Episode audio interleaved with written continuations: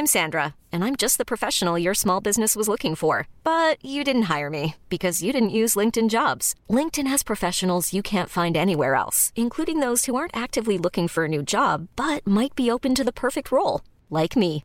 In a given month, over 70% of LinkedIn users don't visit other leading job sites. So if you're not looking on LinkedIn, you'll miss out on great candidates like Sandra. Start hiring professionals like a professional. Post your free job on linkedin.com/achieve today.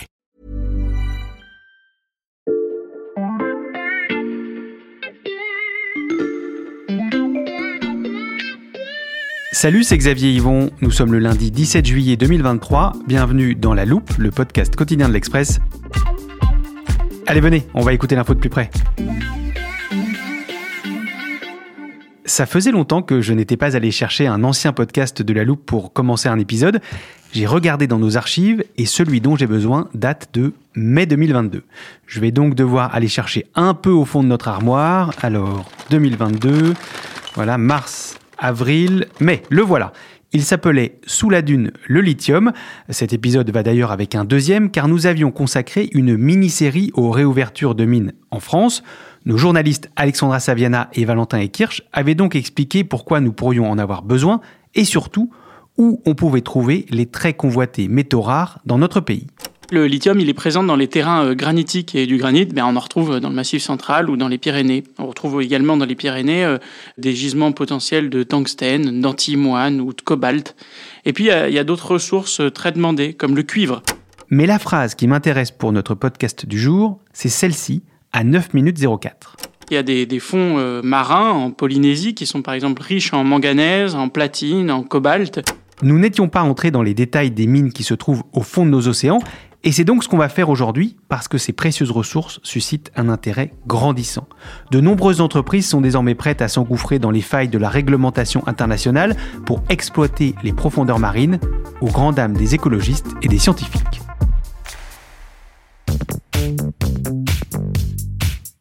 Vous venez de l'entendre dans cette introduction et il me rejoint à nouveau en studio, Valentin Ekirch, journaliste spécialiste du climat à l'Express. Salut Valentin. Salut Xavier.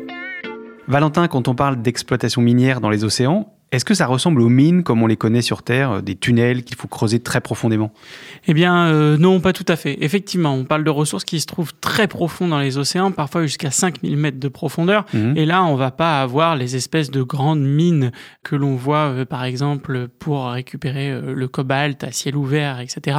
Non, c'est plutôt qu'on va aller gratter des ressources que l'on trouve sur le sol océanique. Parfois, il faut gratter et parfois, il suffit même de les ramasser. Et qu'est-ce qu'on va y chercher? Et ben là, on y trouve euh, plein de minerais euh, différents. On y trouve du manganèse, du fer, du cuivre, du cobalt, du plomb, du zinc. Mhm. En fait, des milliards de tonnes de métaux d'une grande variété qu'on trouve sous plusieurs formes. Donc, Mhm. comme je te le disais, c'est-à-dire qu'on on y retrouve par exemple sur des dépôts de sulfure au bord des sources chaudes, dans ce qu'on appelle aussi les encroûtements cobaltifères, et puis dans les nodules polymétalliques. Des nodules polymétalliques, ça ressemble à quoi? Alors les nodules polymétalliques, eh bien on en trouve beaucoup et c'est une sorte de petit caillou de la taille d'une pomme de terre. Mhm. Ce sont des métaux en fait qui ont été agglomérés au fil des siècles durant des millions d'années. Généralement, la formation c'est euh, un dépôt euh, biologique euh, de type carapace d'une espèce des grandes profondeurs ou bien une dent de requin et ce reste organique va former en fait un noyau sur lequel vont s'accumuler les différentes couches de sédiments et au fur et à mesure de ces millions d'années qui passent, il va y avoir un phénomène physico-chimique qui va agglomérer ces différents métaux entre eux. Et où est-ce qu'on peut trouver toutes ces ressources sur la planète? Alors pour ça, je vais te montrer une carte. Il y en a une juste ici.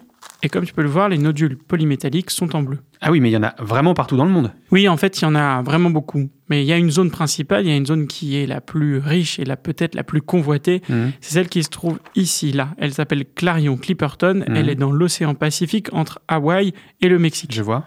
En gris, tu as pas mal de zones où trouver aussi les encroûtements cobaltifères. Et aujourd'hui, ces nodules polymétalliques ou ces encroûtements cobaltifères, on ne va pas les chercher du tout.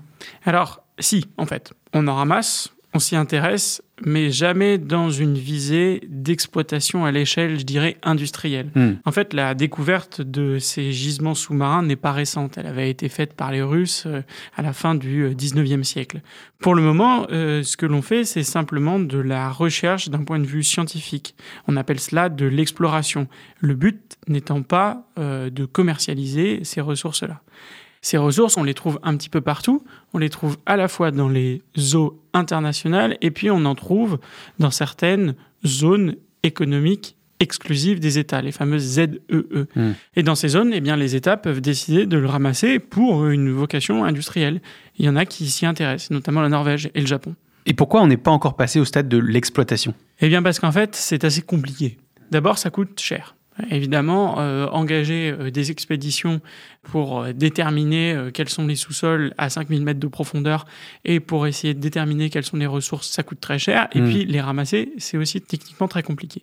Et surtout, cette exploitation n'est pour l'instant pas forcément intéressante d'un point de vue économique. Il y a d'autres ressources sur la planète et il y a d'autres ressources minérales, minières.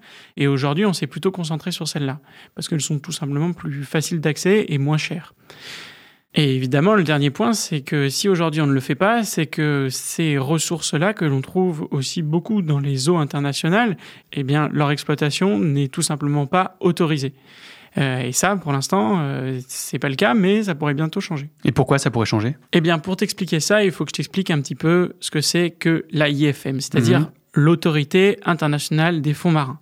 C'est elle qui gère les eaux internationales et c'est-à-dire tout ce qui est en dehors des zones exclusives des États, comme je te Mhm. le disais. Elle a été créée en 1994 par la Convention des Nations Unies et elle gère les fonds marins internationaux. Elle compte 168 États membres Mhm. son siège, il est situé à Kingston, c'est la capitale de la Jamaïque.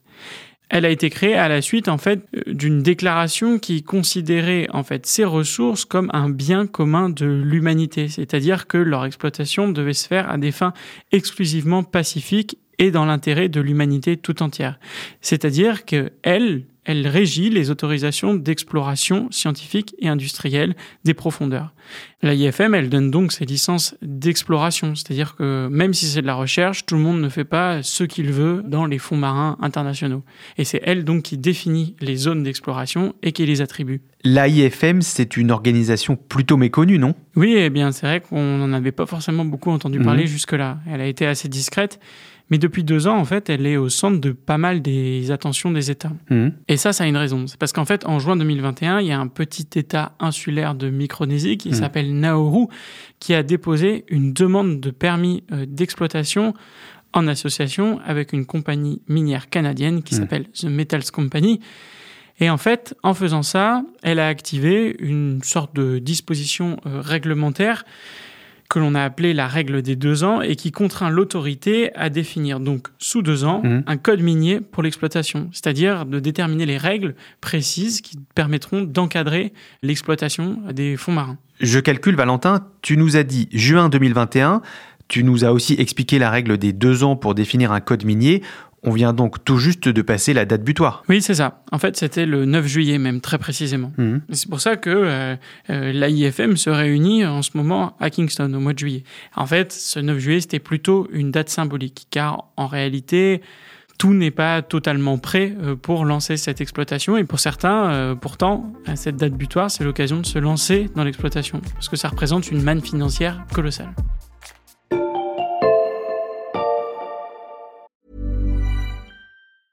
Hiring for your small business? If you're not looking for professionals on LinkedIn, you're looking in the wrong place. That's like looking for your car keys in a fish tank. LinkedIn helps you hire professionals you can't find anywhere else, even those who aren't actively searching for a new job but might be open to the perfect role. In a given month, over 70% of LinkedIn users don't even visit other leading job sites. So start looking in the right place. With LinkedIn, you can hire professionals like a professional. Post your free job on linkedin.com/achieve slash achieve today.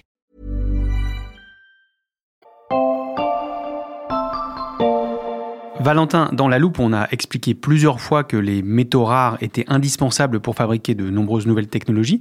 C'est le cas aussi pour ces ressources qui viennent du fond des océans. Oui, en fait, jusqu'à présent, on s'y intéressait pas parce que tout simplement les besoins euh, sur mm. ces ressources minières n'étaient pas très importants.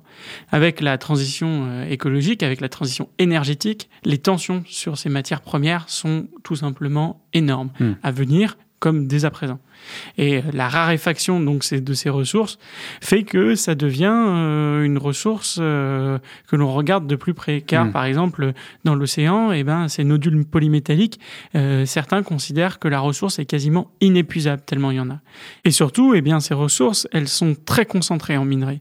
Et ça, en fait, ça a un intérêt assez important. Elles sont plus concentrées que dans les gisements terrestres. Oui, un rapport qui date de 2014 et du CNRS et de l'Institut français de recherche pour l'exploitation de la mer, vous en avez peut-être entendu parler, c'est l'IFREMER, mmh. estime que le poids total des nodules dans la seule zone de Clarion-Clipperton, il l'estime à 34 milliards de tonnes. Selon le secrétaire général de l'AIFM, ce gisement renfermerait même davantage de nickel, de manganèse et de cobalt que la totalité des ressources terrestres. Et c'est pas tout au niveau des chiffres, je peux même en ajouter un autre. Bien sûr, vas-y. Financièrement, c'est énorme. Le chiffre d'affaires annuel mondial de l'exploitation minière marine pourrait passer de pratiquement 0 à 5 milliards d'euros dans les 10 prochaines années. Il pourrait atteindre jusqu'à 10 milliards d'euros d'ici à 2030, et ça, ce sont les estimations de la Commission européenne. 10 milliards d'euros en 2030, on imagine facilement que des entreprises veulent se faire une place sur ce marché. Oui, et en fait, on parle surtout d'une seule entreprise. Hmm. C'est The Metals Company, je t'en ai parlé tout à l'heure, hmm. avec l'exemple de Nauru qui s'est associée à cette entreprise. Tout tourne autour d'elle car euh, c'est elle qui euh, se dit la plus avancée et qui met le plus de pression sur l'AIFM pour euh, lancer l'exploitation. TMC, d'abord, est une compagnie qui a des investisseurs et il faut qu'il rassure les investisseurs sur la faisabilité de son modèle économique, c'est-à-dire mmh. tout simplement pouvoir leur dire que effectivement, elle peut se lancer dans l'exploitation qu'elle promet.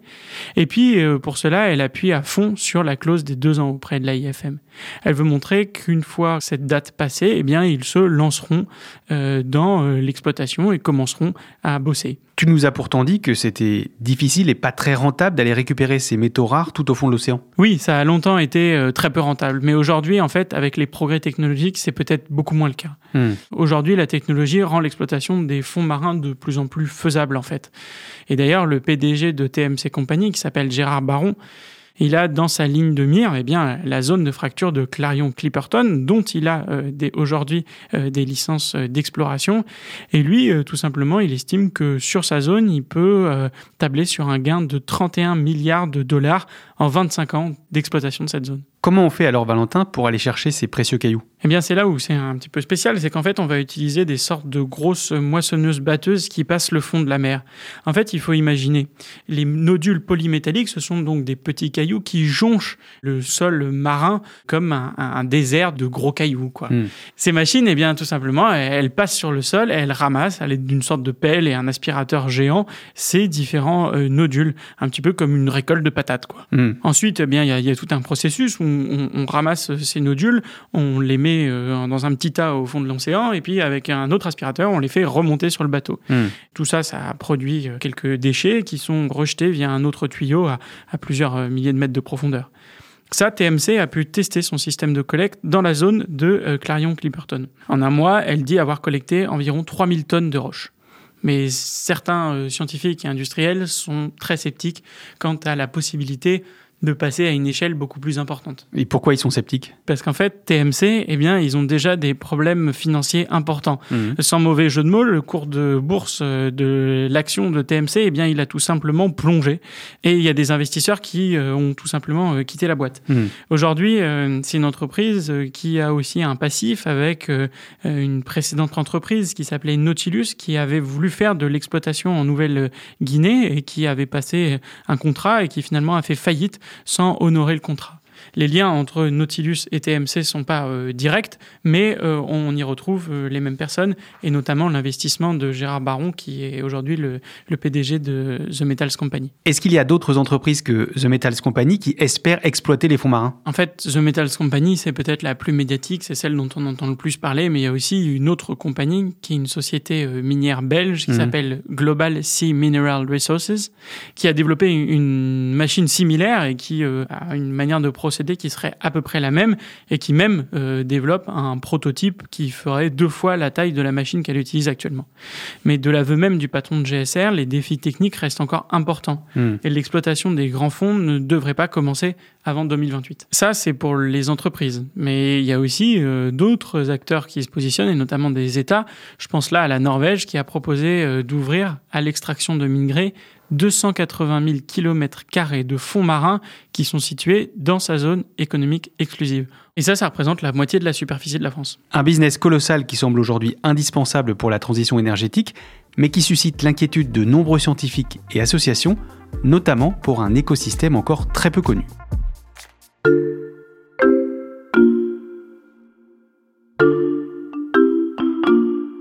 Bon, Xavier, je t'ai expliqué le procédé de The Metals Company pour aller chercher ces nodules polymétalliques. Oui, j'ai bien retenu que c'était comme pour ramasser des patates avec euh, une sorte d'aspirateur à minerais. Voilà. Eh bien, ce que dit TMC, c'est que c'est un procédé qui est révolutionnaire parce qu'il est hyper respectueux de l'environnement Mhm. et notamment euh, car les déchets, l'eau de mer, les sédiments, les fragments de nodules Mhm. qui sont rejetés, eh bien, retourneraient pour la majorité près de là où ils viennent. C'est-à-dire tout au fond. C'est ça. Mais les scientifiques sont pas forcément d'accord là-dessus. Et que disent les scientifiques? Eh bien, en fait, les scientifiques, eux, ils sont inquiets de plusieurs choses. Ils sont inquiets d'abord euh, euh, de ce que vont produire ces machines qui passent euh, sur le fond des océans et Mm. qui lèvent ce qu'on appelle un panache de sédiments, c'est-à-dire des, des sédiments qui se sont accumulés là pendant des, des- des dizaines de millions d'années et, et qui euh, pourraient s'envoler et se disperser ailleurs. Et donc ça, on ne sait pas très bien ce que ça peut produire.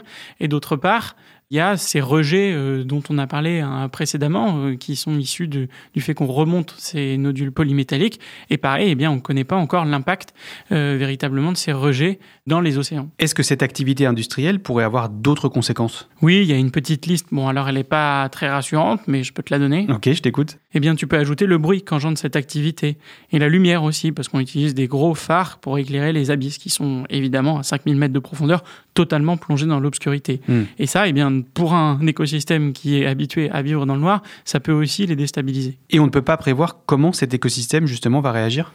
Pour l'instant, c'est relativement impossible, car les abysses s'apparentent encore aujourd'hui à un monde relativement inconnu du point de vue de la recherche. Hmm. On connaît euh, quelques organismes qui vivent là, mais on ne connaît pas forcément la manière dont cet écosystème interagit. Finalement, l'équilibre des fonds marins, d'un point de vue écologique, eh bien ça, on ne le connaît que très mal. Et d'ailleurs, euh, les récentes euh, explorations de certains fonds marins ont montré qu'on découvrait d'un coup plusieurs milliers de nouvelles espèces qu'on ne connaissait pas. Quand on n'a pas assez déterminé l'état originel, c'est d'autant plus difficile de déterminer comment cet écosystème sera bouleversé par l'activité. Hmm. Alors évidemment, euh, les, les précédentes euh, explorations qu'on a pu faire, les essais euh, de The Metals Company permettent d'avoir une petite idée de comment ça fonctionne. Et ces activités peuvent peut-être ne pas être très graves sur une petite zone, mais si on reprend notre carte, eh bien tu vois que Oui, on pourra exploiter les fonds marins partout sur la planète, et donc il y aurait des conséquences dans tous ces endroits en bleu et en gris sur ta carte. C'est exactement ça. Et à l'échelle industrielle, eh bien, on imagine que ça pourrait devenir euh, complètement inquiétant parce que Mm. il faut se souvenir que les océans ont quand même une fonction écologique et climatique majeure. Ils absorbent une énorme partie du carbone que l'on émet euh, Mm. lié à nos activités humaines. Ils absorbent aussi la chaleur euh, qui est euh, résultante de ce réchauffement climatique.